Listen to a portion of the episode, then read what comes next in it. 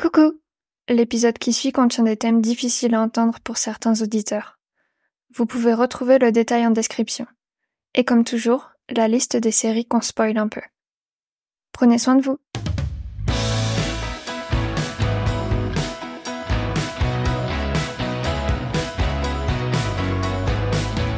Bienvenue dans Les Deuxièmes seront les derniers avec Morgane la Petit et Aliénor le Comte. Comme chaque semaine, on regarde ensemble les pilotes de séries télé pour se lancer dans des pronostics sur leur finale avant de les découvrir, mais sans jamais savoir ce qu'il s'est passé entre les deux. Aujourd'hui, c'est My Mad Fat Diary ou Journal d'une ado hors norme en français, une série de trois saisons qui a débuté en 2013. Est-ce que tu avais un journal intime quand t'étais ado, toi, Morgane? Ouais, j'en ai eu beaucoup depuis l'enfance. J'en avais même où t'avais cette écriture invisible que tu pouvais regarder avec la petite lampe violette. C'était peut-être mon préféré. J'essayais de cacher des choses, je sais pas trop quoi, parce que je pense que dans mon souvenir, j'écrivais pas beaucoup de choses intéressantes dans mon journal. Mais toi? J'en avais quand j'étais pré-ado, peut-être de mes 12 à mes 15 ans du coup, et je me souviens que c'en était un, c'était un journal intime d'idole j'avais flashé dessus dans un bureau de tabac et j'avais supplié ma mère de me l'acheter. Et c'était un petit journal, tu sais, où t'as un cadenas. Donc en plus, je rangeais la clé précieusement dans une petite boîte qui était elle-même cachée dans, dans ma chambre d'ado euh, pour que personne ne l'ouvre. Et j'appréciais tellement ouvrir le cadenas pour aller dans mes pensées et euh, écrire mmh. tout ce que euh, je ressentais.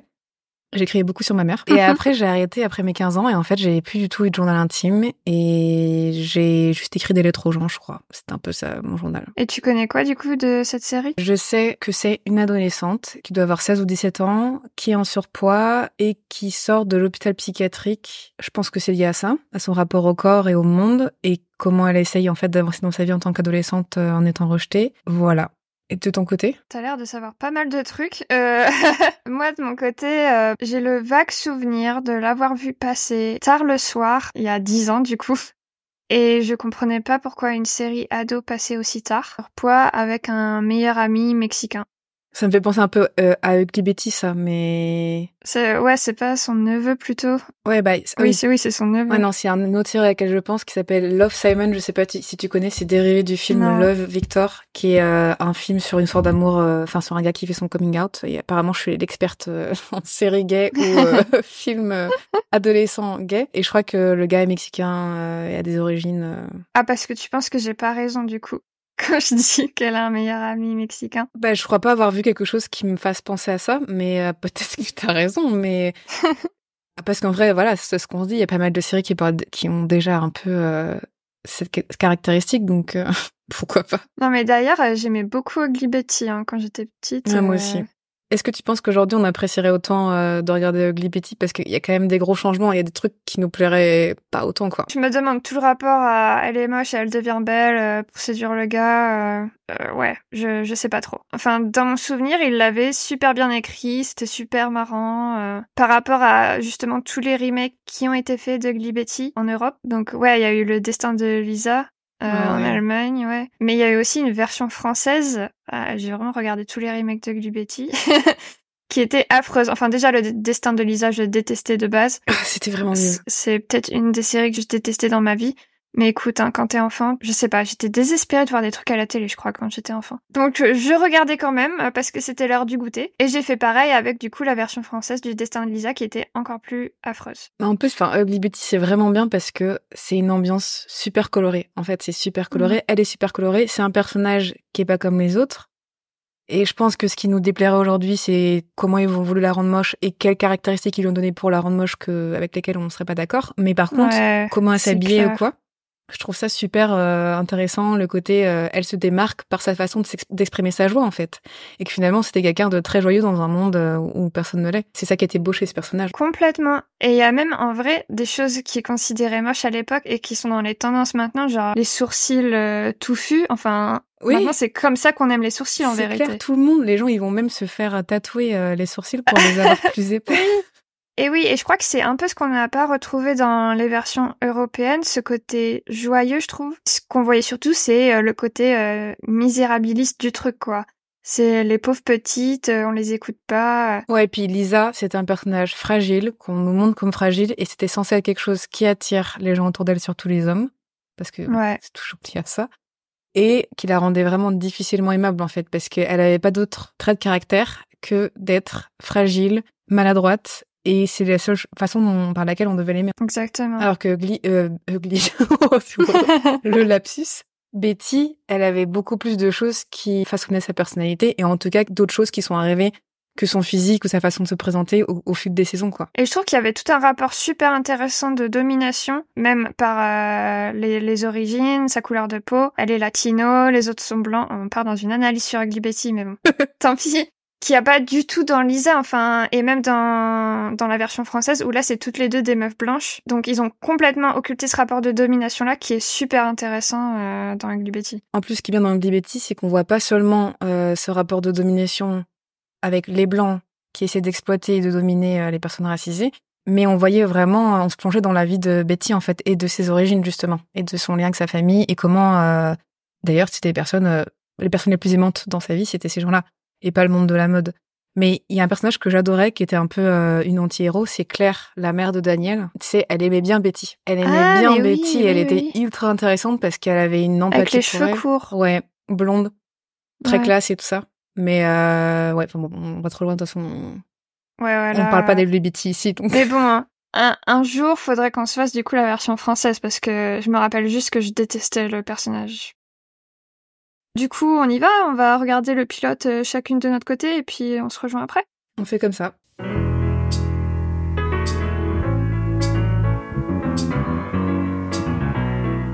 Bon bah on est de retour, on a vu le pilote. Quelles sont tes premières impressions? Je pense que c'est une série que j'aurais aimé regarder en étant ado et qui, euh, par contre, maintenant euh, m'apporte pas forcément grand-chose. Je trouve qu'elle touche des thèmes intéressants pour parler de l'adolescence de manière générale. Elle a quelque chose de super spécifique dans, dans ses thèmes. Ben, ça m'a fait penser à quelque chose dont on a déjà parlé toutes les deux, mais pas sur ce podcast, par rapport à Scam. Et le fait qu'ils avaient visé une audience très très précise, Scam, une série euh, norvégienne à l'origine, mais qui s'est exportée partout et qui a plein plein de remakes, elle aussi. Il y en a même en France. Il y en a en. France. Qui marche énormément aussi. hein. Ouais, oui, ils sont super créatifs sur leur manière de distribuer des séries, même, c'est super intéressant ce qu'ils font. Mais de départ, c'était une série vraiment qui était à destination des filles de ce lycée-là. Enfin, c'est très marrant parce qu'en fait, dans tous les dossiers qu'on fait en tant que scénariste, réalisateur, euh, porteur de projet, on doit toujours mettre c'est quoi l'audience euh, cible et c'est toujours une réponse un peu compliquée. Et finalement, Scam, en partant sur cette réponse qui était tellement précise que normalement ça devrait intéresser personne, Enfin, ça devrait intéresser quoi les 300 filles de ce lycée du coup. Ben, au final, ça a intéressé tout le monde. Et là, je retrouve un peu de ça dans l'idée où je me dis, ben, le surpoids ou l'hôpital psychiatrique de base, c'est pas des sujets qui m'ont touché dans ma vie. Mais c'est pris dans des métaphores sur l'adolescence qui font que je retrouve tout ce que j'ai vécu euh, moi à l'adolescence. Après, le rapport euh, plus neutre que j'ai avec cette série euh, où je ressens pas d'effet waouh, c'est tout ça dans plein de séries maintenant. Mais euh, elle le fait assez bien et assez bien pour un public ado. Et toi? Je partage ton avis. Je lui trouve des qualités et des défauts. Je trouve pas ça extraordinaire, mais je trouve ça important. Je crois que c'est plus que c'est important en fait comme série. Euh, je trouve que ça s'inscrit aussi beaucoup dans le type de série anglaise en fait. Il y a cette patte euh, anglaise que on peut retrouver dans l'écriture où il y a une façon de monter pour raconter l'histoire. De la même manière que toi, je peux pas m'identifier totalement à ce personnage parce que je suis plus ado et que je ressens plus ces choses-là. J'ai pas été quelqu'un en surpoids, mais j'ai vécu beaucoup de choses qu'elle a vécues, donc je m'identifie peut-être plus que toi quand même. Mm. Malgré ça, ça ne me touche pas euh, d'une manière profonde et qui me remue, comme d'autres séries peuvent le faire. Après, je pense que c'est vraiment euh, à destination bah, des adolescents qui ont vraiment cet âge-là, qui peut-être sont justement en Angleterre, euh, dans un petit bled paumé, qui savent pas quoi faire de leur vie, qui savent pas comment ils vont réussir leur vie. Il y a pas mal de questions autour de ça, de se dire qu'est-ce que je fais aujourd'hui maintenant avec qui je suis et comment je vais être aimée en fait surtout. Et je trouve que c'est bien fait et aussi j'ai l'impression que c'est une série qui se prétend pas être plus que ce que c'est. Voilà.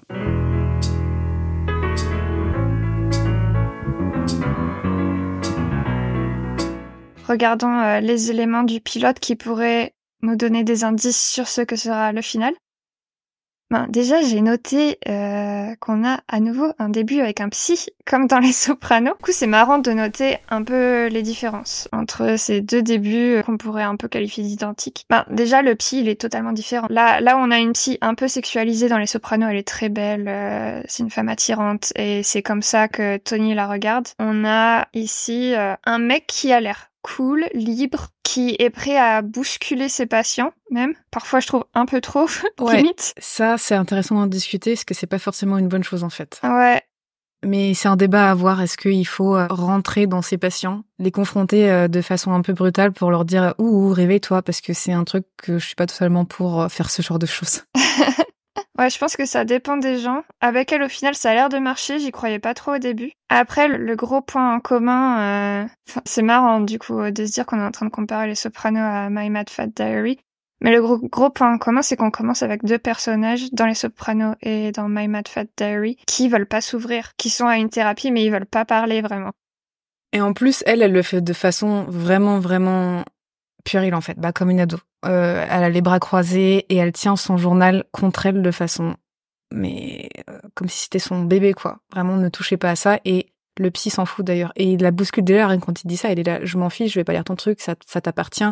Il a un mélange de bienveillance et de professionnalisme et je trouve d'être pas du tout pro non plus. Par exemple, moi, ce que j'ai beaucoup aimé et qui m'a fait rire et ce que je trouve justement très british, à tout ce début, euh, première scène, il arrive et le mec, il passe déjà une journée de merde, en fait. Et il le montre devant sa patiente, qu'il est là en mode, il a un cul et tout, euh, quelle journée pourrie. Il la fait rentrer une minute après dans son bureau, donc elle se dit, mais c'est qui ce type, en fait, qui passe une mauvaise journée, qui va me recevoir et je suis censée me livrer à cette personne? Donc là, on la comprend totalement, qu'elle veuille pas le faire et que c'est pas que parce qu'elle est ado et qu'elle sait pas s'exprimer. Et un truc que j'ai adoré, il se lève pour enlever le détecteur de fumée. Enfin, en gros, il est pas pro, le mec. Il est juste dans son monde. Moi, ce que j'ai aimé, en tout cas, l'introduction de ce personnage, parce que c'est quelqu'un comme n'importe qui. On le montre comme juste ce psy. Pour l'instant, n'est pas un psy. C'est un gars qui gère mal son entrée avec quelqu'un qui a besoin de lui. Personnellement, j'ai vu plein de psys dans ma vie et il y en a un sur deux qui gérait pas qui gérait pas son entrée et ça joue énormément dans le- comment tu vas te confesser à cette personne en fait et réussir à t'ouvrir justement sur euh, bah, tes problèmes. Pacifique, super intéressant,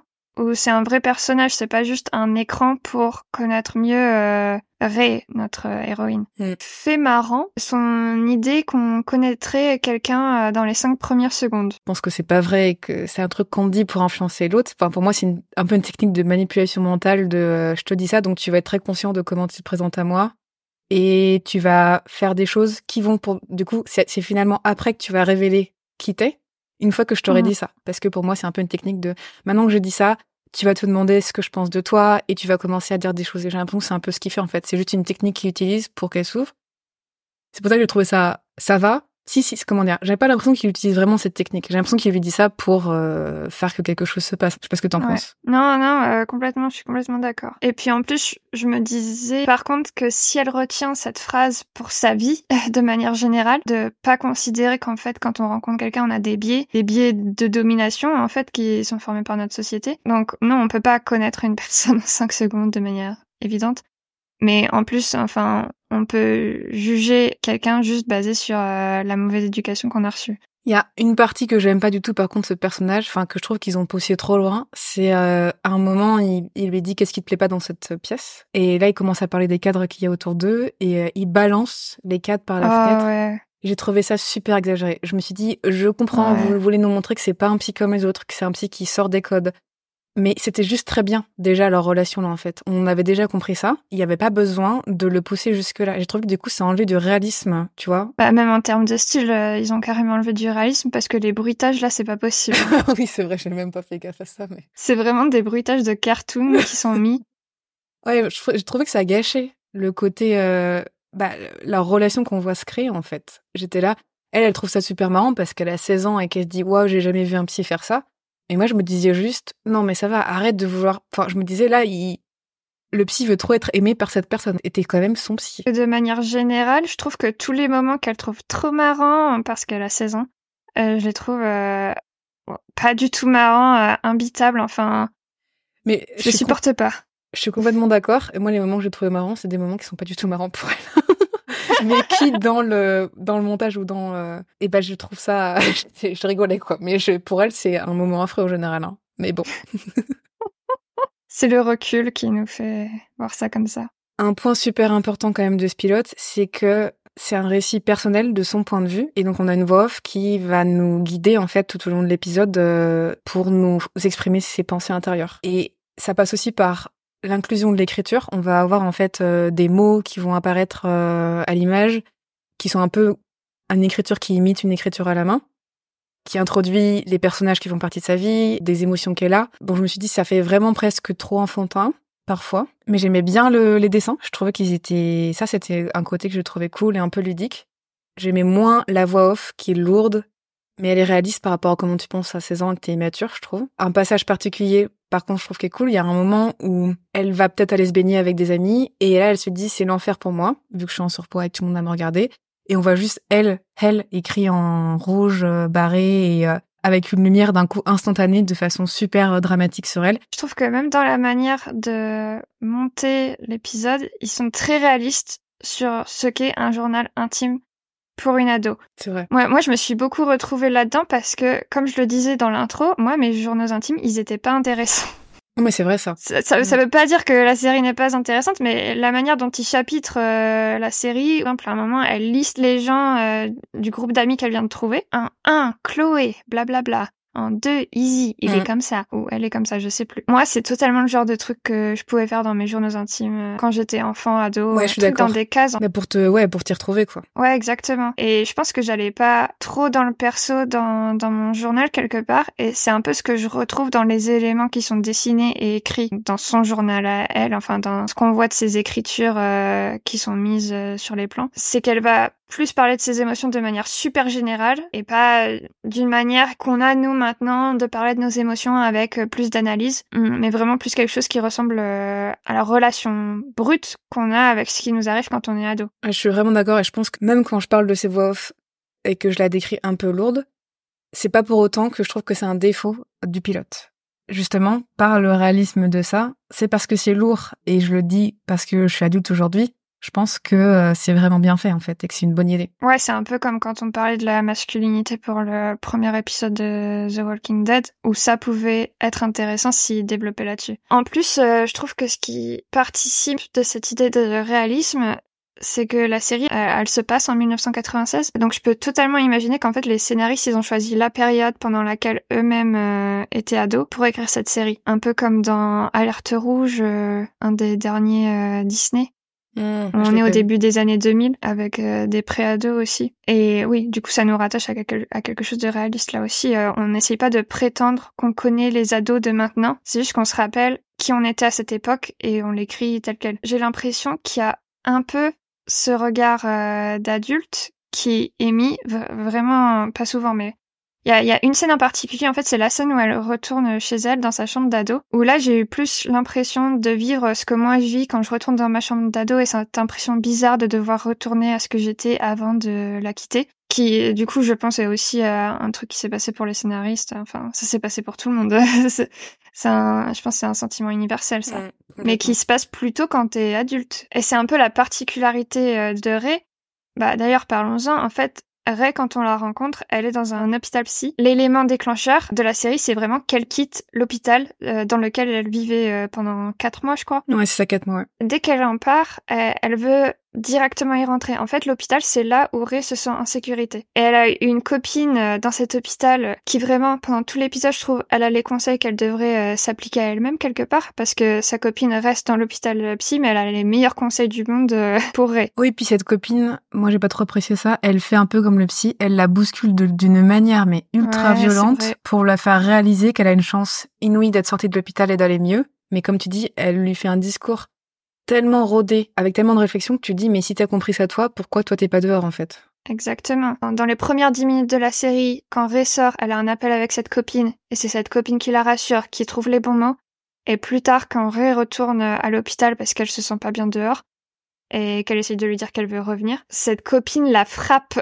ouais, c'est super violent ça. Mais ensuite, à tout son discours euh, bien réfléchi euh, sur euh, t'aimes être nulle part parce que tu t'aimes pas toi-même. Et puis en plus, même si c'est intéressant bah, de commencer déjà à planter cette idée, parce que c'est sûr que c'est autour de ça que la série est, c'est un peu trop, je trouve, direct de nous dire bon bah voilà, on sait que t'es pas bien avec toi-même et on a une fille de 16 ans qui dit avec des mots d'adulte quand même un peu t'es pas bien avec toi-même euh, parce que je pense qu'ils auraient pu faire cette même scène qui correspond un peu plus à ce qu'une ado de 16 ans dirait. Est-ce que là vraiment on sent qu'il y a eu toutes les idées de là on va bien expliquer aux gens euh, autour de quoi la série est et quelle va être l'évolution du personnage de Ray ou ce qu'on va essayer de faire. Je trouve que c'était pas une bonne idée qu'elle le dise comme ça, qu'elle soit aussi violente avec elle euh, de cette manière en, mode démerde-toi, la vie, t'as une chance inouïe de vivre. Mais en fait, on sait très bien que dire quelque chose comme ça à quelqu'un de dépressif ou qui a des gros soucis, enfin, 9 fois sur 10, c'est la pire chose à faire. Et normalement, cette fille qui est aussi internée, elle doit le savoir, en fait. Bah, je sais pas. Enfin, elle doit savoir.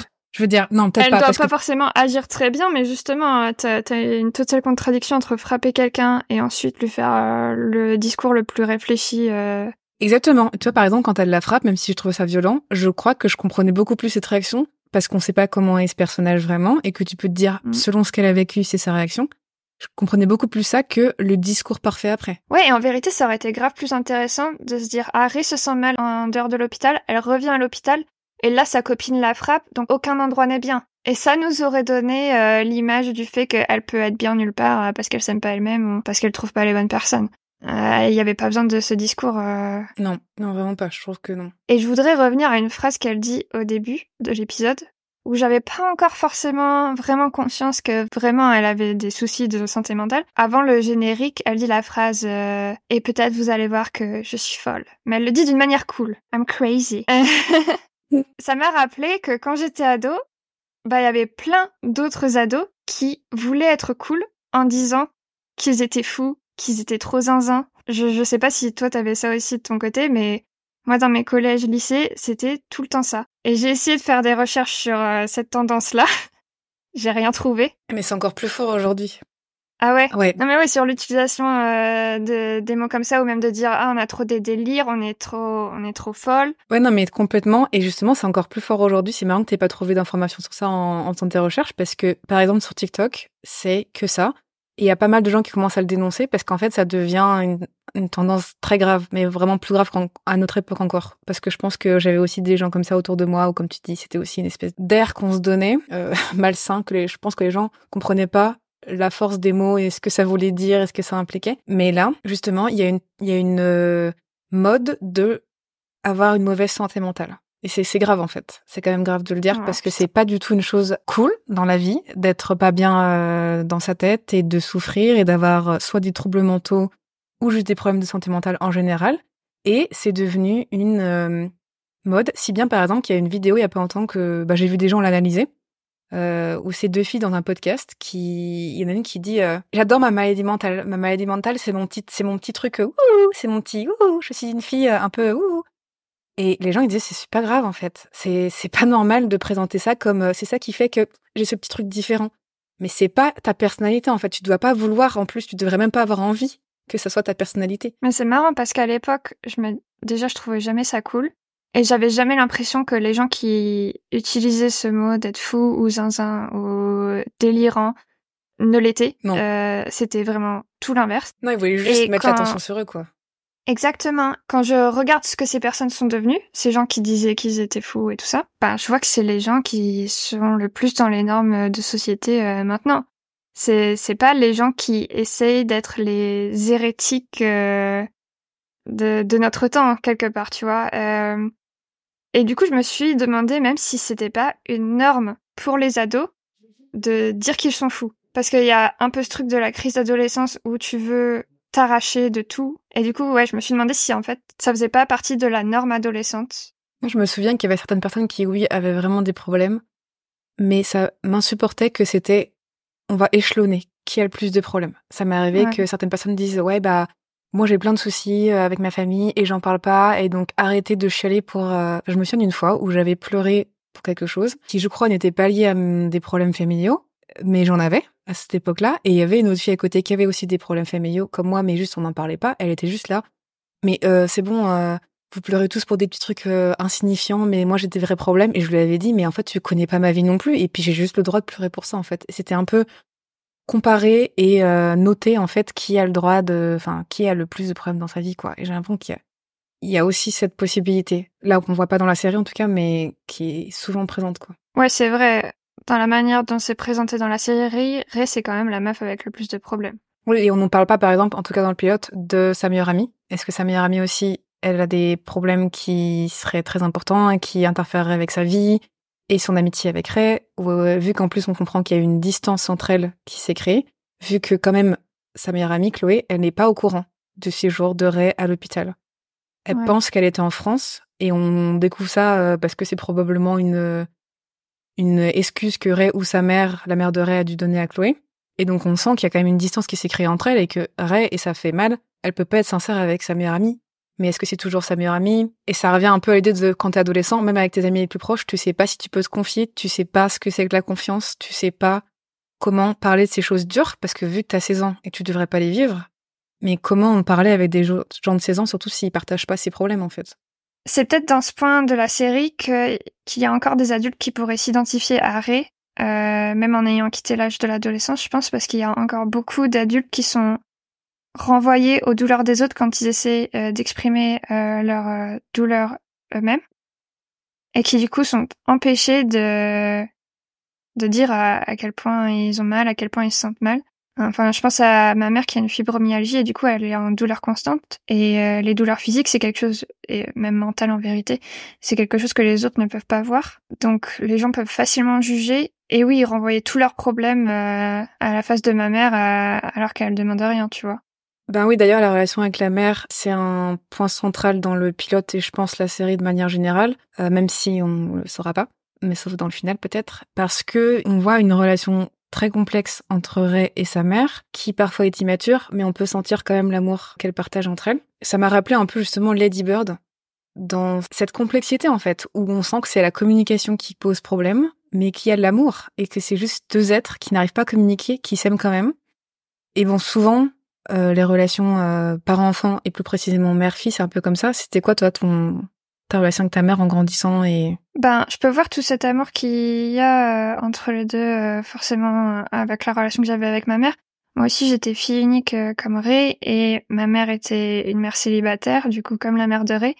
Et on avait euh, ce sentiment d'être une équipe où, euh, comme dans la série, quelque part, parfois, les, les rôles et les autorités pouvaient euh, s'échanger. Ça veut pas dire que j'étais la, la mère de ma mère, pas du tout. Mais où on se soutenait sur tous les points et pas forcément des, euh, des aspects euh, auxquels les enfants pensent quand ils sont petits. Enfin, je pensais par exemple beaucoup à l'économie euh, de notre foyer et j'étais euh, très participante dans comment régler les problèmes économiques euh, qu'on avait. Et ça, j'ai pas senti que ma mère, elle fermait la porte pour pas que j'en fasse partie. Au contraire, en fait, on était un soutien l'une pour l'autre. Et est-ce que tu penses que t'aurais dû que ça aurait été mieux de pas être intégré comme ça dans ces problèmes ou pas? Non, moi je préfère avoir été intégrée comme ça. En vérité, c'est dans cette manière de vivre notre relation que je me sens le mieux. C'est les moments où justement on oublie euh, tous ces symboles d'autorité, où j'ai l'impression qu'on est toutes les deux égales, où je me sens le plus respectée dans ma relation avec elle. C'est pas le cas pour Ray parce que quand elle est considérée comme une copine, ça se passe très mal pour Ray. Je suis pas considérée comme une copine, mais je suis considérée comme partie prenante du foyer, qui a une responsabilité aussi. Et ça, je l'apprécie vraiment. Et le fait qu'elle ait, qu'elle ait cette croyance que je puisse comprendre tout ce qui est difficile, ça aussi, je l'apprécie beaucoup. Euh, au contraire, je, je pense que j'apprécie moins les moments où je suis plus ramenée à tuer l'enfant, euh, tuer la petite qui euh, devrait rien savoir, qui devrait rien faire, qui devrait pas agir sur euh, notre relation, sur euh, ce qui se passe euh, pour notre foyer. C'est là où j'aurais plus de problèmes. Et toi, est-ce que la frontière, elle était mince entre être l'enfant et être la copine de ta mère? Il y avait juste enfin j'étais pas la copine de ma mère, mais j'étais sa psy ou la personne qui devait régler les problèmes mais pas de la même manière que toi, je pense. Parce que pendant que t'en parlais, moi, je me disais que euh, j'ai jamais été l'enfant et que j'avais besoin d'être l'enfant, en fait, parfois. Mais que je l'étais Mhm. jamais. Et à l'inverse, c'est quelque chose qui m'a manqué. Et donc, c'est beaucoup plus tard que j'ai juste envie d'être l'enfant et qu'on a un peu réussi à développer une relation qui allait vers ça, mais j'étais déjà devenue une adulte. Donc, c'est très étrange d'essayer de créer une relation euh, mère-enfant quand toi-même, tu es en train de devenir euh, un être à part entière qui n'est plus un enfant, même si on reste des enfants à l'intérieur et que faut, faut rester connecté à ça. Et justement, je trouve que dans le pilote, la mère de Ray va trop loin dans son manque de rôle de Ouais, mère. Il y a des choses qui peuvent être drôles. Par exemple, un moment, elle rencontre un groupe d'amis euh, avec qui elle va se lier après Ray. Et la mère est tellement insistante. Mais euh, bon, je pense que plein de gens peuvent se reconnaître dans ça. Sa mère, elle a aucune patience. Elle klaxonne, mais pendant euh, une minute d'affilée, ce qui humilie totalement Ray auprès de ses amis. Et elle euh, appuie sur l'accélérateur euh, en mode vroom vroom, je vais démarrer dans une seconde si tu te, si tu viens pas dans la voiture maintenant. En vrai, c'est pas drôle. Moi, ça m'a fait rire parce que je crois que c'est des trucs qui ont pu m'arriver. Ouais, c'est affreux. C'est totalement affreux, mais moi ça m'a fait rire parce que euh, c'est le côté où euh, sa mère est totalement détachée du réel de sa fille en fait, de ce que sa fille elle vit et de l'importance d'écouter ce que- de ce dont sa fille a besoin. Elle ramène un gars de nulle part, un immigré dans la maison. Elle a aucune limite sur sa relation avec lui et euh, comment son intimité avec lui par rapport à sa fille. Et c'est sa fille qui est obligée de lui dire mais oh, j'ai 16 ans en fait, peut-être que tu peux un peu me respecter, on vit dans la même maison. Et en fait, on dirait plus des colocs et une coloc qui ne prend pas en compte euh, que l'autre, elle existe là autant qu'elle. Et en plus, que c'est la première qui devrait s'occuper de la deuxième. Moi, je trouve pas que c'est dans le rapport à l'égalité entre elles, le rapport euh, copine-coloc, euh, dans lequel je vois le problème. Mais c'est plus dans le fait que, déjà, avec tes copines ou avec tes colocs, t'as du respect et en vérité, tu t'embrasses pas avec ton mec ou tu, tu fais pas autant de bruit la nuit, euh, tu respectes les gens qui sont à côté, de toute manière. Oui, c'est clair de base. Euh, et ça, je trouve que c'est plus justement un rapport de parents aux enfants parce que c'est les parents qui se disent je suis au-dessus, donc je peux euh, faire les bruits que je veux parce que de toute façon, tu dois respecter mon autorité, t'as rien à dire. Je suis ta mère. Et puis ensuite, oui, dans leur communication, c'est juste une série d'humiliations euh, l'une avec l'autre. Ouais. Et puis après, euh, il y a des humiliations. Ouais, c'est ça. En fait, tu sens que c'est leur façon de communiquer exactement. Que c'est plus que comme ça qu'elles savent se parler.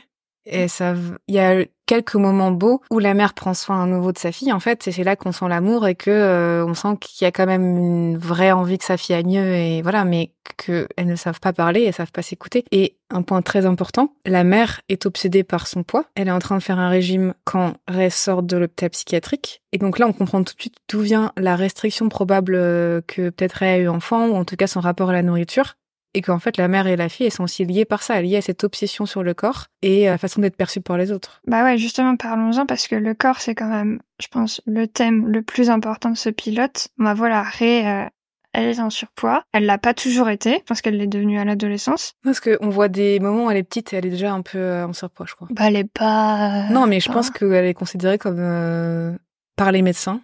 Déjà, Ouais. je trouve pas qu'elle est Non, à non ce plus, point-là mais- en surpoids. Je sais que Non, mais franchement, il y a, y, a, y a des niveaux qui sont vraiment dangereux pour la santé. oui. Mais je sais que la courbe, t'étais en surpoids très vite. Moi, j'étais en surpoids quand j'étais soi-disant enfant, et en fait, c'est parce que Ah j'étais grande et que euh, j'étais genre au poids euh, limite euh, de je sais pas quoi. Et en fait, euh, à cette époque-là, j'étais un enfant normal, hein, total. hein. Donc, tu vois. Mais en vérité, oui. Quand, dans les images où elle est petite, elle est vraiment pas obèse, euh, alors que Elle dans quand les images qu'on voit ouais, euh, adolescente. adolescente, elle l'est. Et j'ai trouvé que c'était euh, justement une métaphore euh, ou une image super intéressante de l'adolescence. Même si on n'a pas tous pris du poids à l'adolescence, on développe, je pense, tous des complexes sur notre corps à l'adolescence parce que c'est un corps qui change et on n'est pas habitué.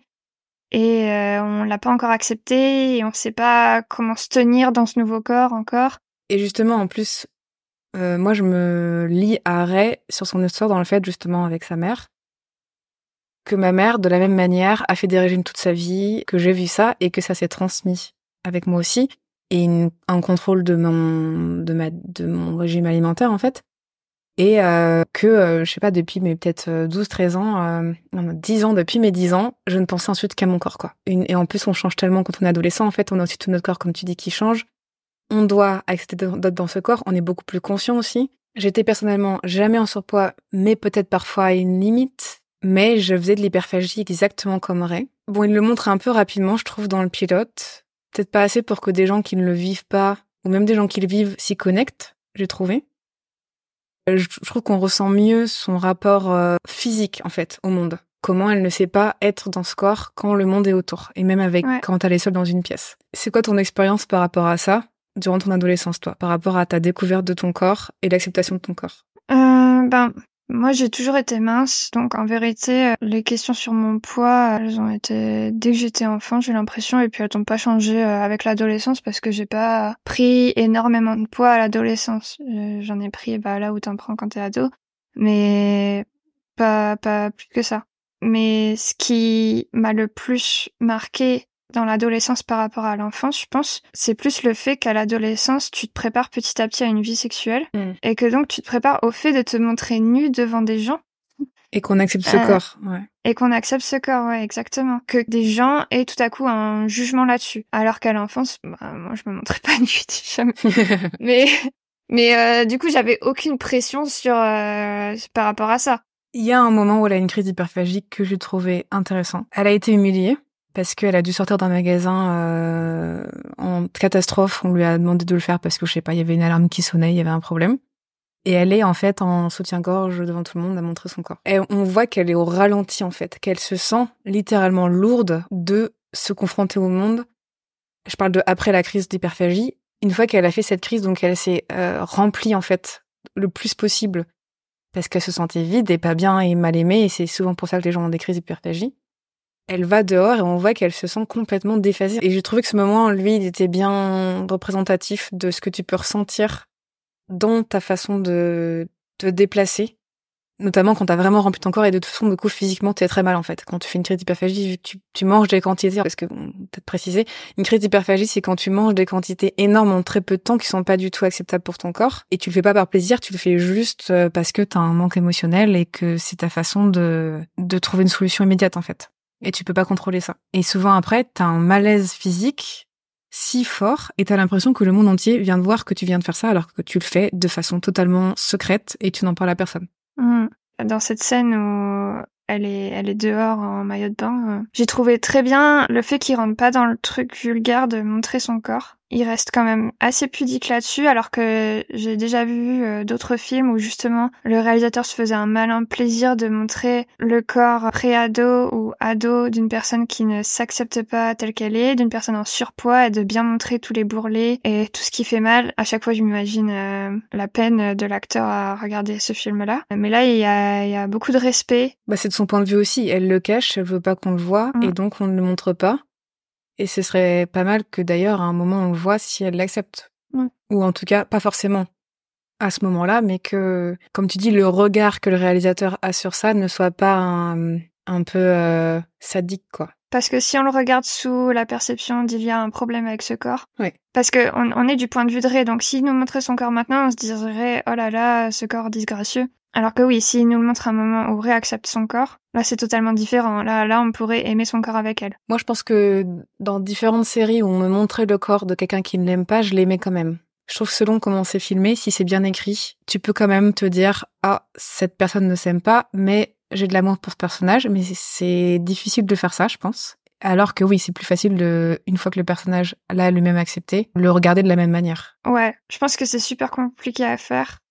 Mm. Et que, surtout avec le regard grossophobe qu'on a, et encore plus en 2013, et où j'ai pas l'impression qu'on ait eu accès à une telle sensibilité de Ray pour le moment, où je pourrais avoir une admiration pour elle qui me ferait automatiquement euh, aimer son corps. euh. Là, là, tu vois, là, je juge pas son corps, mais j'ai l'impression que si on était parti dans des gros plans de ses bourrelets, de tout ce qu'elle voit qu'elle aime pas chez elle, Ouais, non, je suis d'accord que ça aurait pas été judicieux à ce moment-là. Mais je me dis si ça intervenait plus tard dans la série oui, et qu'elle n'a pas encore accepté, Ah oui. Je pense quand même qu'il peut y avoir un, entre- un entre-deux où t'es pas encore dans l'acceptation, mais t'es pas autant dans le rejet. Mais pas forcément, tu vois, un plan typique, parce qu'il y a pas mal de séries qui font ça, où elle se regarde dans le miroir et là, elle s'inspecte, tu vois. Ça, je trouve que aussi, si on le fait comme ça, il faut que la- le réalisateur, il apporte une nouvelle touche, en fait. Mm. Et sinon, ça n'apporte pas grand-chose, ce genre de scène. Et puis, ce serait bien qu'elle elle, s'aime à travers son propre regard et pas celui de quelqu'un d'autre. Mais à mon avis, moi, je pense que ça va passer par, celui de quelqu'un d'autre. J'ai vu exactement ce plan que tu décris de quelqu'un qui s'examine dans le miroir, euh, un pré-ado en surpoids dans un court métrage, qui est, dans mon souvenir de sa honte, récupérer un super pouvoir. Sauf que tu voyais de la manière dont le réalisateur l'avait filmé avant dans le miroir, qu'il avait juste aucun respect pour ce corps-là, que c'était juste, euh, Mm. enfin, il, il profitait de ce corps-là complètement. Et le réalisateur était mince et du coup c'était encore plus. Il y a un côté comique dont je parlais plus tôt que j'ai apprécié dans la série, notamment il y a un moment où en fait c'est plein de petites scénettes euh, comme avec le psy qui euh, se plaint de façon euh, totalement euh, non professionnelle de sa journée, qui prend euh, le détecteur de fumée, euh, ou la mère qui euh, klaxonne très fort et appuie sur l'accélérateur pour faire comprendre à sa fille qu'elle veut partir. Et il y a une scène notamment où la mère de Ray lui introduit son nouveau copain en ouvrant le coffre. Ah oui, ça c'était sûr. Elle ouvre le coffre et je me suis dit, est-ce que c'est une scène dans l'imagination de Ray? J'ai d'abord Ah ouais. pensé ça parce que euh, Ray a beaucoup de fantasmes euh, durant l'épisode ou en tout cas elle s'imagine beaucoup de choses et je me suis dit, et pour quelle raison elle, aurait ce fantasme, je ne sais pas, enfin ce fantasme peut-être pas, mais en tout cas cette idée. Et euh, en ouvrant le coffre, et donc du coup, Ray, elle insiste auprès de sa mère, euh, mais qu'est-ce que, pourquoi t'as fait ça? Enfin, pourquoi il était dans le coffre? Qu'est-ce qui se passe? Et c'est plein de petites scènes comme ça qui, je trouve, apportent un peu de légèreté au propos qui est sérieux et un peu lourd euh, de ce sujet, et qui justement, comme on en parlait plus tôt, c'est pas des moments que Ray voit comme quelque chose de drôle, mais je trouve qu'en tant que spectateur, on peut le voir comme quelque chose de drôle, à l'inverse de quand elle, elle parle de quelque chose euh, en pensant que c'est super marrant. Il y a un moment où elle dit, comme on fait tous à cet âge-là, et même un peu adulte, si je balance ce papier euh, dans ma poubelle et que ça tombe bien dans la poubelle, Archie, mon crush, va coucher avec moi. Et en fait, euh, on a direct un plan après où on voit qu'elle a lancé 50 boules de papier et qu'il n'y en a pas une qui est rentrée euh, dans la poubelle. Et ça m'a fait penser à un truc récent qu'on a vécu, euh, toi et moi, Morgane, où on a fait un pile ou face un peu dans cette, euh, dans cette veine. Quoi. Ouais, complètement. Et moi, je crois que j'ai ri à ce moment-là que parce que ça me rappelait nous. parce que pour faire un- une petite parenthèse, même si je voyais les moments pop et humour euh, de l'épisode, j'ai pas ri une seule fois. Mm. C'est juste que je, je voyais que là, ils essayent d'être euh, un peu plus légers Mm. qu'avant. Mais ouais, par contre, euh, à ce moment-là, j'ai direct pensé au pile ou face et je me suis dit que t'allais y penser aussi. Donc voilà, mon, mon pari est gagné. tu y as pensé?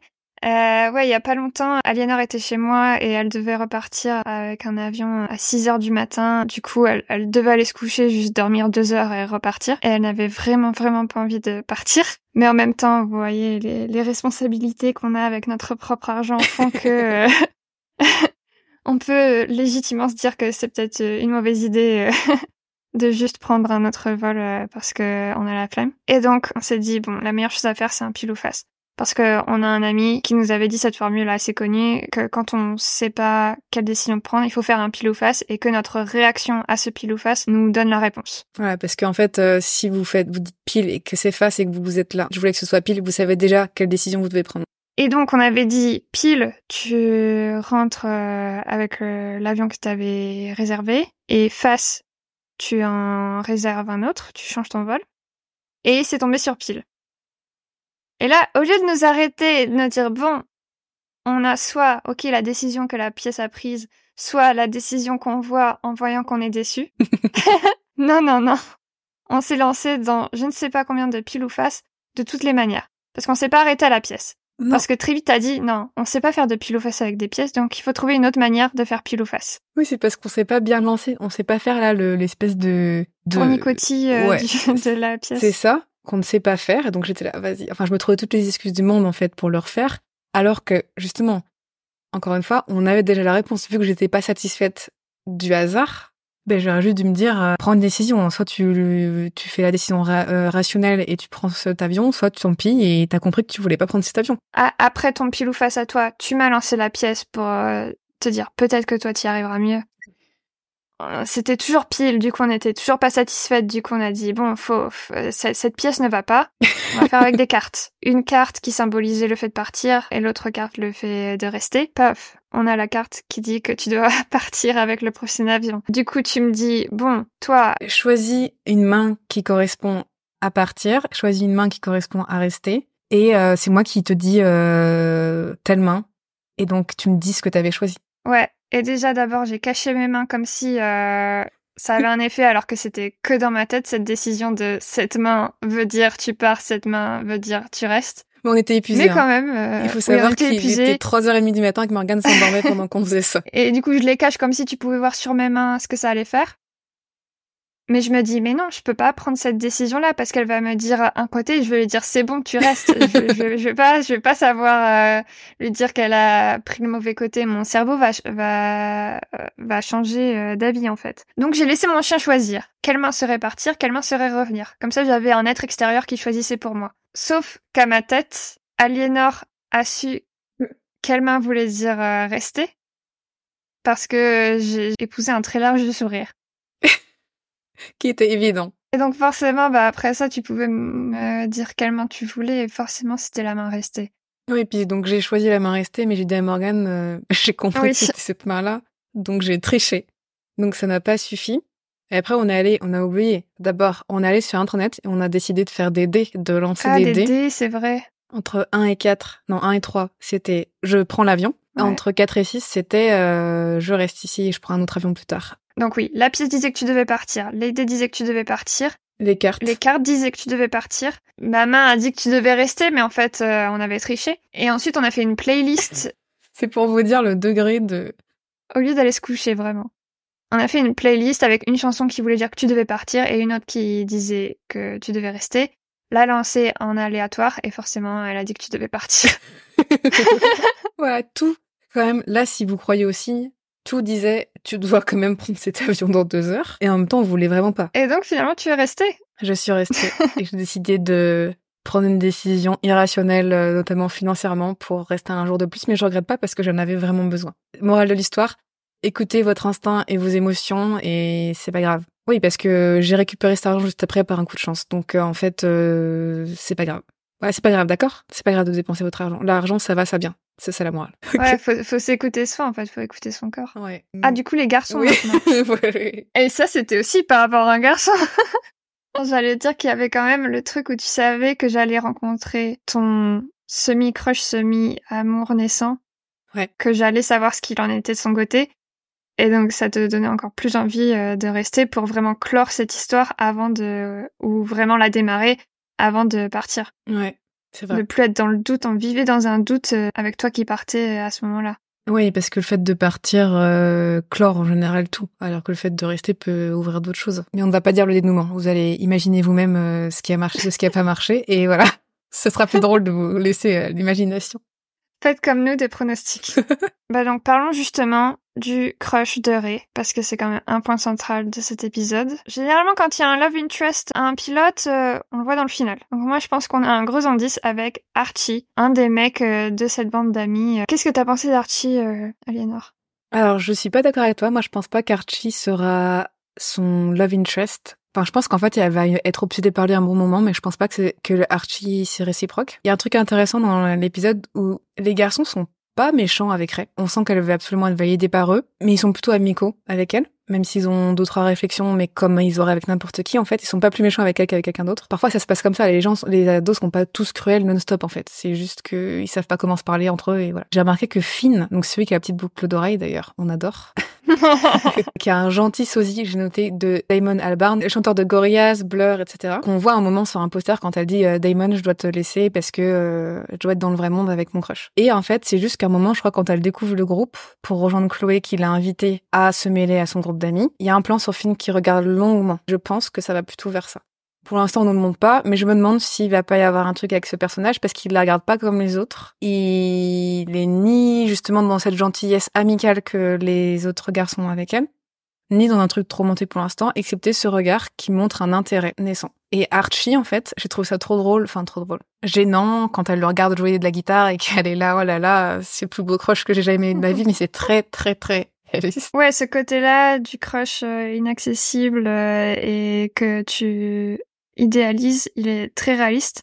Par contre, ce que j'ai pas du tout trouvé réaliste, c'est Archie qui lui parle de ses complexes euh, physiques. Mmh. Il lui parle de l'acné qu'il a sur le dos. Et alors ça, j'arrive pas à imaginer un ado qui montrerait euh, comme ça ses complexes à quelqu'un d'autre. Du coup, direct, elle lui dit montre-moi, montre-moi, et il accepte. Alors qu'on pourrait pas du tout imaginer euh, Archie parler au personnage principal de cette manière et dire "Mais montre-moi tes, tes bourrelets, montre-moi euh, ton corps euh, que tu n'aimes pas. Forcément, ça rapprocherait d'Archie de partager des complexes corporels et d'avoir même la surprise quand elle va à une pool party à laquelle elle avait très peur, d'avoir la surprise euh, ne veut pas non plus se mettre en maillot de bain. Mais justement, je, je pense que s'ils avaient été réalistes jusqu'au bout, juste il se serait pas mis en maillot de bain, il aurait fait le mec et il aurait pas parlé de ses complexes. C'est vrai que ça, c'est, je pense que ça arrive peu dans la vie, mais je crois que je vois l'idée. C'est juste, c'est pas réaliste qu'il le fasse avec elle. Ou alors peut-être que justement, le fait qu'il nous montre qu'il le fait avec elle, c'est parce qu'il est pas attiré par elle et que du coup, il ressent pas de Ouais. devoir lui prouver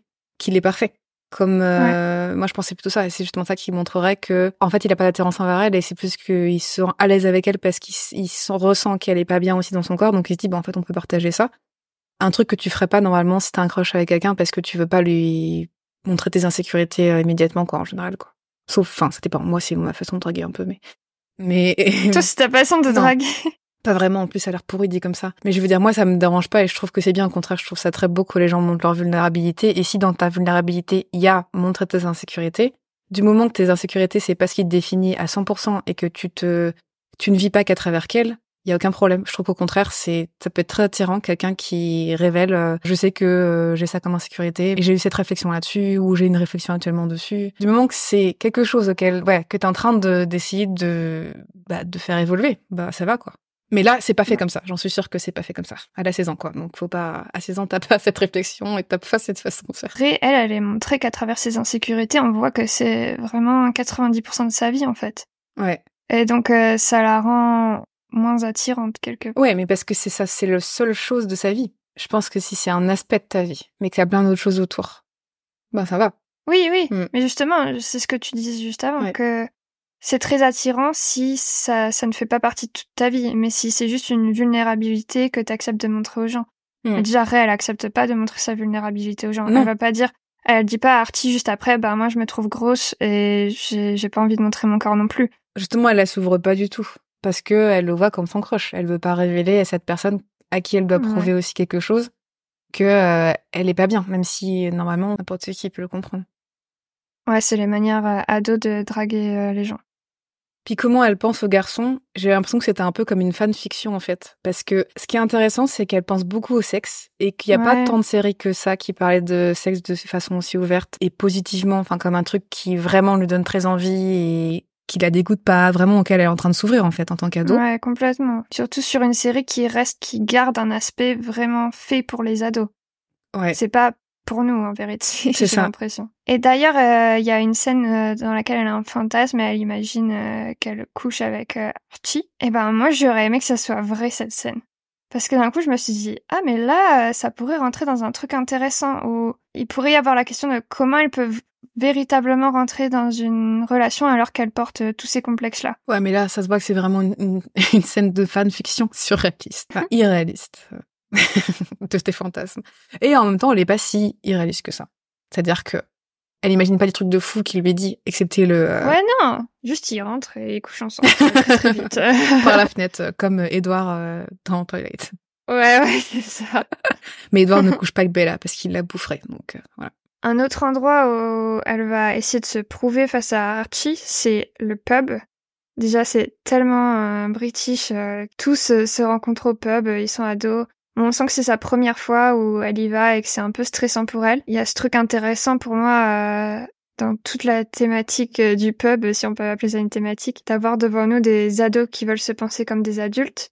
Mm-hmm. Et c'est un peu ça l'adolescence en vérité. C'est des enfants qui d'un coup veulent se penser eux-mêmes comme adultes. Et qui jouent à être adultes tu joues des relations amoureuses comme celles que t'as vues euh, devant toi, comme celles que t'imagines, euh. mais en fait tu tentes pour la première fois. Et il y a cette scène du jukebox qui est vraiment comme un rite de passage pour Ray, que départ très malaisante. Ouais, donc il y a Finn qui demande à Archie de mettre de la musique euh, sur le jukebox parce que Archie a des bons goûts musicaux. Et il y a Ray qui prend la pièce et qui dit non, c'est moi qui vais choisir. Et là, elle met une musique et c'est censé être méga cool. Ouais, ça y est, elle a prouvé à tout le monde qu'elle était la cool girl en fait et qu'elle pouvait être acceptée. Je me suis demandé à ce moment-là, c'était quelle chanson euh, pour toi qui pouvait euh, prouver que t'étais cool euh... auprès des autres? Ouais. Ça m'est déjà arrivé ça, et de pas le faire volontairement. Ça m'est arrivé à une soirée quand j'étais en BTS audiovisuel de mettre le chanteur D'Angelo, donc c'est un peu de la funk, je sais pas si tu connais, jazz, euh, enfin c'est un super pianiste et super chanteur. Tout le monde apprécie en général sa musique, surtout ses lives, c'est quelqu'un de très bon en live. Et j'avais mis ça parce que c'est super joyeux, que justement c'est appréciable assez facilement. Mais en fait, ça peut aussi être vu comme un truc très cool. Et il y avait les mecs de BTS qui faisaient partie des populaires, euh, ouais, des mecs populaires et tout ça, quoi, qui euh, m'avaient dit euh, Oh, quelle bonne surprise, Ayenor, quelle bonne surprise de découvrir que tu as d'aussi bon goût. Ce qui, de manière que j'ai détesté, m'avait quand même fait me sentir bien parce que d'un coup, j'avais une validation de ces gens, tu sais, ces personnes tu ne veux pas être ami avec eux, mais tu sais pas pourquoi, tu veux quand même à moitié leur validation et tu tu t'as pas eu le temps de décortiquer pourquoi. Tu veux que ta relation avec eux soit bonne. Après coup, je me suis dit c'est stupide. Et en plus, c'est qu'il me donnait un rôle que je voulais pas avoir. Et je me souviens d'une autre soirée où j'avais mis autre chose, qui en plus, en général, avait vu comme quelque chose de très cool auprès des gens. C'était Frank Ocean, donc c'est le truc bobo par l'excellence que tout le monde écoute. Et le gars avait dit ah je suis déçu, je suis déçu là, Yanor euh, aujourd'hui. Et j'étais là, mais en fait, euh, et je lui avais dit euh, je mets pas la musique pour toi. Et puis t'as qu'à la mettre toi en fait. Justement, j'avais fait l'inverse. Je sentais que je voulais pas prouver et en même temps, je me sentais vraiment humiliée en fait. Parce que d'un coup, ma valeur était mise par rapport à mes choix musicaux. En plus, j'aime mes choix musicaux personnellement et en plus, je trouve que c'est la chose la plus stupide et immature de sentir supérieur par rapport à ses goûts musicaux ou euh, artistiques en général en fait. C'est un truc, euh, quand c'est élitiste comme ça, je supporte pas. Donc, je crois pas que j'aurais une chanson plus qu'une autre qui me validerait, enfin, excepté, comme je te dis, D'Angelo, là, que les gens, euh, voilà. Mais je rentrerai jamais là-dedans aujourd'hui, quoi. Je crois que je serais là, enfin, Britney Spears alors en fait, juste pour voir la réaction des gens justement. Moi je ferais ça dans le sens inverse. Je mettrais un truc et encore maintenant elle est super acceptée. Bah oui, non. Ouais, bon, bah, pas Britney Spears, c'est que maintenant elle est super, acceptée, mais il y a hein. dix ans, euh, t'étais vu comme un... Et ça m'est arrivé dans un bar, il y a deux ans, d'être carrément euh, jugée de dingue parce que j'ai demandé qui, qui passe Britney Spears. Donc euh... ouais, mais bon. Ouais, mais voilà. Il y a eu un mémoire depuis. Ouais, je sais. Donc pas elle, mais je veux dire un truc One Direction. Par exemple, moi, j'ai aucune honte à aimer écouter One Direction et des trucs comme ça. Euh, qui me rappelle des magnifiques périodes de ma vie, qui me fait naître une joie euh, très pure et proche de ce qu'on ressent quand on est enfant comme joie, bah je ferais le sens inverse. Je mettrais ça pour voir si ces gens-là ne sont pas élitistes et vont pas me prendre de haut parce que j'ai mis ça en fait. Et ce serait l'inverse, ce serait un test de ma part. Et toi, est-ce que tu as une chanson, enfin comment tu le... Je crois que la musique, c'est la seule forme d'art qui me met mal à l'aise par rapport à ça. Où j'ai vraiment du mal à choisir euh, des musiques devant les gens parce que j'ai peur d'être jugée comme toi, j'aime mes goûts musicaux personnels.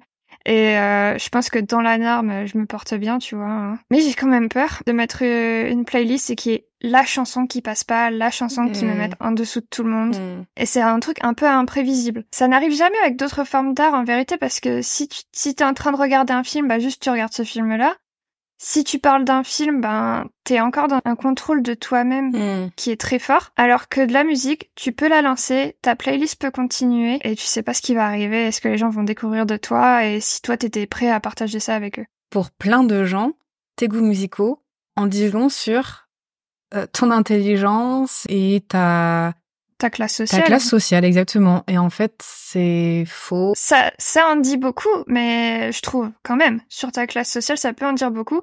Mais ça en dit beaucoup du manque d'acceptation des gens face à d'autres classes sociales que la leur. Je suis d'accord. Non, mais bien sûr que ta classe sociale joue un rôle. Si t'as été élevé dans un milieu bourgeois, t'as pas été introduit aux mêmes artistes, au même type d'art que euh, des personnes de milieux défavorisés. C'est plutôt ta tolérance qui va en dire beaucoup, ouais, qui va en dire beaucoup sur qui t'es. À accepter les gens qui aiment des choses différentes et à voir de la beauté dans ce que les gens aiment de différent ou euh, ou dans cette différence même en fait d'ailleurs, dans, cet art qui n'est pas l'art que tu connaissais. Euh, quand t'étais enfant ou ado Parce qu'il y a tellement de musique qu'on écoute, pas forcément parce que on trouve que c'est les meilleures musiques du monde, mais juste parce qu'elles nous rappellent un moment important de notre vie. Totalement. Bah, c'est exactement, par exemple, avec l'exemple que j'ai pris de One Direction, ce que je peux ressentir, euh, parce que ça représente un moment de mon adolescence et d'un accès à quelque chose de pur euh, que je retrouve difficilement avec d'autres artistes, même si je trouve pas que la musique de One Direction euh, à changer le monde ou changera le monde et que euh, c'est très recherché. Mais juste, ça fait de, toute façon exactement le travail que ça devait faire, c'est-à-dire rassembler des masses, faire chanter tout le monde et donner l'impression à plein d'adolescents surtout, on va pas mentir, d'être entendu, écouté et aimé. Et moi, je trouve qu'il y a de la beauté à voir là-dedans. Mais du coup, pour répondre à ta question sur quelle chanson, je me rappelle surtout de la période de lycée où il y avait un fort rapport à ça. Et dans mon premier lycée, euh, la bande d'amis où j'étais, euh, ils écoutaient surtout du rock, des trucs euh, emo aussi, qui, qui est pas du tout le genre de musique que j'écoute moi j'arrivais très peu à m'intégrer dans cet aspect-là de ce qu'ils aimaient. Et c'est peut-être ça aussi qui, qui m'a rendu un peu timide sur euh, la musique que j'écoute. Mais par contre, quand j'ai changé de lycée et que je t'ai rencontré, et que d'un coup je t'ai entendu parler d'artistes euh, que j'écoute, là j'ai eu ce truc où je sentais tellement que c'était établi dans ton groupe d'amis à toi que même si c'était des artistes que j'aimais tellement, que j'avais vu en concert, que, que j'adorais tout autant que toi, j'avais l'impression que je devais prouver que je faisais partie du club quelque part. J'avais jamais entendu quelqu'un parler de Mika. J'aimais beaucoup son premier et son deuxième album. Et quand je t'ai entendu en parler avec une autre amie, ça a été euh, l'explosion de joie dans ma tête, mais aussi directement, je me suis dit comment elles peuvent comprendre que moi aussi j'adore Mika et que euh, je l'aime autant qu'elle. Ouais. Prouver finalement quand même en fait que t'aimes autant et que tu peux, de, peux être intégré dans la joie commune euh, et l'intérêt commun de ouais. ouais. En fait, on veut tout le temps se prouver quoi. justement, Réla, elle est validée par son groupe d'amis une fois qu'elle a mis cette chanson. Et là, on voit qu'elle est invitée par Chloé. Hop là. Et comme je l'ai dit plus tôt, tous les délires euh, de fou qu'ils ont, moi je les ai pas du tout trouvés marrant à regarder. Non. Ça a l'air super marrant pour eux et en même temps, elles gardent une énorme distance par rapport à ce qu'ils font. Et du coup, je me suis demandé si les ados, ils savent vraiment ce que c'est que l'amitié. Parce que, en tout cas, dans cette série, ils ont l'air juste désespérés de pas être seuls, et j'ai l'impression que c'est souvent ce qui arrive. Tu vas pas forcément vers euh, les personnes avec qui tu pourrais avoir une bonne communication, avec qui tu pourrais bâtir euh, une relation profonde, mais juste tu vas vers les gens qui t'acceptent et que toi t'acceptes aussi. En fait, Ray, elle est très spectatrice, t'as raison. Elle regarde les moments de complicité qu'ils ont, comme tu dis, c'est pas des choses drôles, mais c'est drôle pour elle. Elle a en plus souvent ce monologue intérieur à ce moment-là. Mais moi, je pense que c'est parce qu'elle se reconfronte à la vie. Elle a arrêté de la vie où elle voit de la beauté dans des petits moments comme ça, parce qu'elle sort de l'hôpital, en fait, et qu'elle a pas vu grand chose euh, où les gens rient et font un peu des bêtises qui ne sont pas drôles, mais tu vois. Et du coup, oui, dans cet épisode, j'ai l'impression que Ray, passe du de l'envie de pas être vue et d'être euh, juste existante pour elle-même, au désespoir de s'intégrer avec tout le monde. C'est vrai, mais je trouve qu'elle le fait de façon courageuse. C'est-à-dire que c'est pas une bonne raison de Elle le fait pas pour les bonnes raisons, mais elle est courageuse dans sa façon de vouloir s'intégrer. Par exemple, si elle se sent pas bien, au lieu de se renfermer sur elle-même et de se dire euh, je suis la pire merde du monde, elle va dire quelque chose, même si c'est pas ce qu'elle ressent, qui montre tout l'inverse. C'est évidemment ça marche, elle se fait accepter. Et je pense qu'elle le fait aussi pour elle-même. Elle le fait pas que pour être acceptée. Elle le fait aussi pour se dire, mais tu vaux mieux que ça. Et pour moi, c'est, ça fait écho à la, au monologue pas terrible, enfin, pas adapté de son amie de l'hôpital, où on voit que finalement, elle fait des, elle fait des progrès. Elle s'en rend pas compte et elle le dit vers la fin qu'elle, que tout le monde croit qu'elle va mieux et qu'elle va pas mieux. Mais en fait, elle fait quand même des progrès. Euh, notamment, un moment, elle est avec ses groupes d'amis, ils se baignent tous. Elle ose pas se montrer en maillot de bain. D'ailleurs, ça c'est très intéressant parce que Chloé vient lui dire, euh, t'es pas cool, tu crains en fait. Vraiment, euh, t'es nul de pas te baigner sans penser une seule minute à peut-être que mon amie n'est pas bien, est-ce que je lui demanderai pas pourquoi elle veut pas le faire? Donc il y a un côté euh, totalement euh, égoïste là-dedans. Red décide de prendre le toboggan et de d'aller dans l'eau et en fait son corps s'arrête sur le toboggan. Et là c'est l'humiliation totale pour elle. On nous rajoute un son comme s'il y avait une explosion qui allait arriver. Et là, elle décide de faire une blague en fait pour dire euh, viens m'aider à, un de ses amis, viens m'aider et je sais plus comment elle le tourne. Et je trouve qu'elle le fait de façon courageuse de pas se laisser humilier en fait parce qu'elle voit tous ses regards et elle se dit oh là là c'est foutu, je vais jamais m'en remettre. Et en fait pour moi c'est un pas vers le progrès de se dire non mais en fait non. Je sais pas si elle j'utilise le fake it till you make it. Ouais. Mais c'est ça, si, si, ouais. Mais ouais, elle transforme ce désespoir en quelque chose de beaucoup plus positif. Surtout qu'en plus, tout le monde, on découvre là qu'elle a des grosses scarifications sur ses jambes. Et que du coup, euh, le rapport au corps est tellement douloureux pour elle qu'elle se, elle se fait mal, en fait. Et donc, et tout le monde voit ça. Donc, tout le monde découvre, bah, elle va pas bien, du coup. Parce qu'on le voit physiquement, là. Et donc, son corps, elle le cache pour tellement de raisons. Elle le cache parce qu'elle est pas bien dans son corps, et elle le cache parce qu'elle s'est fait mal et qu'elle veut pas qu'on voit qu'elle s'est fait mal. Elle veut pas qu'on voit les traces de, euh, son manque d'amour pour elle-même quoi. Mais euh, il y a une reprise de contrôle en disant en faisant une blague à un de ses amis en lui disant de la glisser dans l'eau et après elle se met à rire. Cette scène elle est entrecoupée d'un moment avec son psy où on découvre qu'elle lui a pas dit grand-chose et que le psy essaye de creuser justement en lui disant mais là vous parlez pas et c'est là qu'il fait tout le truc euh, d'un peu la bousculer dont on parlait au départ pour qu'elle s'ouvre et ça marche. Quelque chose que j'ai trouvé beau. Elle lui reparle du fait qu'il a dit qu'en cinq minutes on pouvait connaître quelqu'un. Elle lui demande qu'est-ce que vous avez pensé de moi? Il dit euh, oh je sais pas, je m'en souviens pas. Elle dit c'est pas vrai, dites-le moi. Et il dit tu te perçois toi-même comme une chose très fragile, mais je trouve qu'il le dit d'une manière très aimante en fait, je sais pas, mhm. et pas comme un jugement. Et puis il lui dit si on se fait confiance, toi et moi, ça ira. Et ça, je trouve ça beau aussi de dire euh, si là, si on établit une confiance que je te demande oralement, je sais pas, il y a un truc de se lier, je trouve, de dire ça à l'oral. Et puis euh, une phrase qui est typiquement anglaise que j'adore, euh, You're a pretty tough cookie. Donc en gros, t'es une dure à, t'es une dure à cuire quoi. Euh, je sais pas, avec un petit sourire et tout, et on ressent presque une sorte d'amitié qui pourrait euh, naître, même si c'est pas bon normalement entre un psy et sa patiente. Bah ça me rend curieuse, tu vois, pour le reste de la série.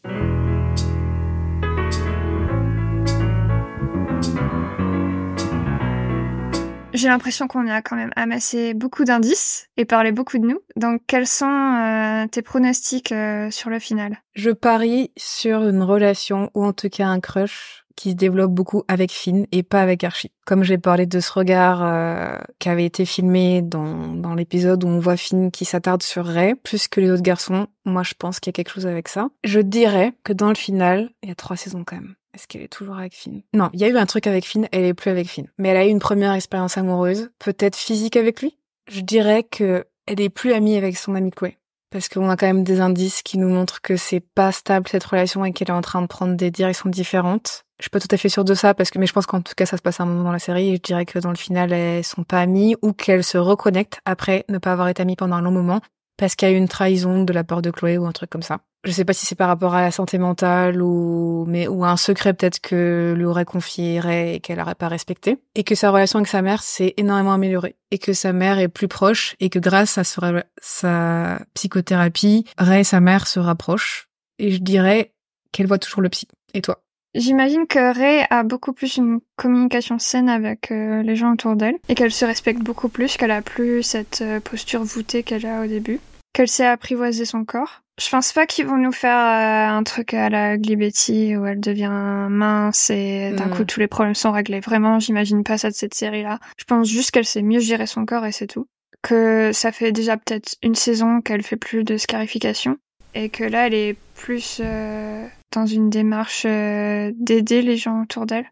Euh, mais si on imagine que c'est leur première année de lycée cette saison et qu'il y a trois saisons. Enfin, j'imagine que du coup, il y a comme dans toutes les séries teen ce moment où tu dois faire des choix sur ton avenir et partir. Du coup, j'imagine qu'il y aura quelque chose autour de cette question et peut-être euh, le cliché un peu classique du euh, je suis avec ce mec mais on va être séparés euh, à cause des études. Je pense qu'elle aura une manière beaucoup plus adulte d'envisager les relations et qu'elle peut donner cette sagesse-là à sa mère quelque part et que du coup elle a un foyer beaucoup plus calme qu'avant. Je pense pas qu'Archie sera son amoureux à la fin, mais je pense qu'il y aura un retour d'Archie, euh, enfin sauf s'il est dans toute la série, mais qu'on verra Archie euh, dans le final, mais qu'on le verra d'une façon saine avec la distance qu'elle aurait prise face à ce crush et qu'elle le verrait comme euh, ce truc qui se passait que dans sa tête alors qu'elle a vécu des vraies relations par la suite. Peut-être que le journal pourrait passer de quelque chose de très superficiel, comme on le voit dans ce pilote,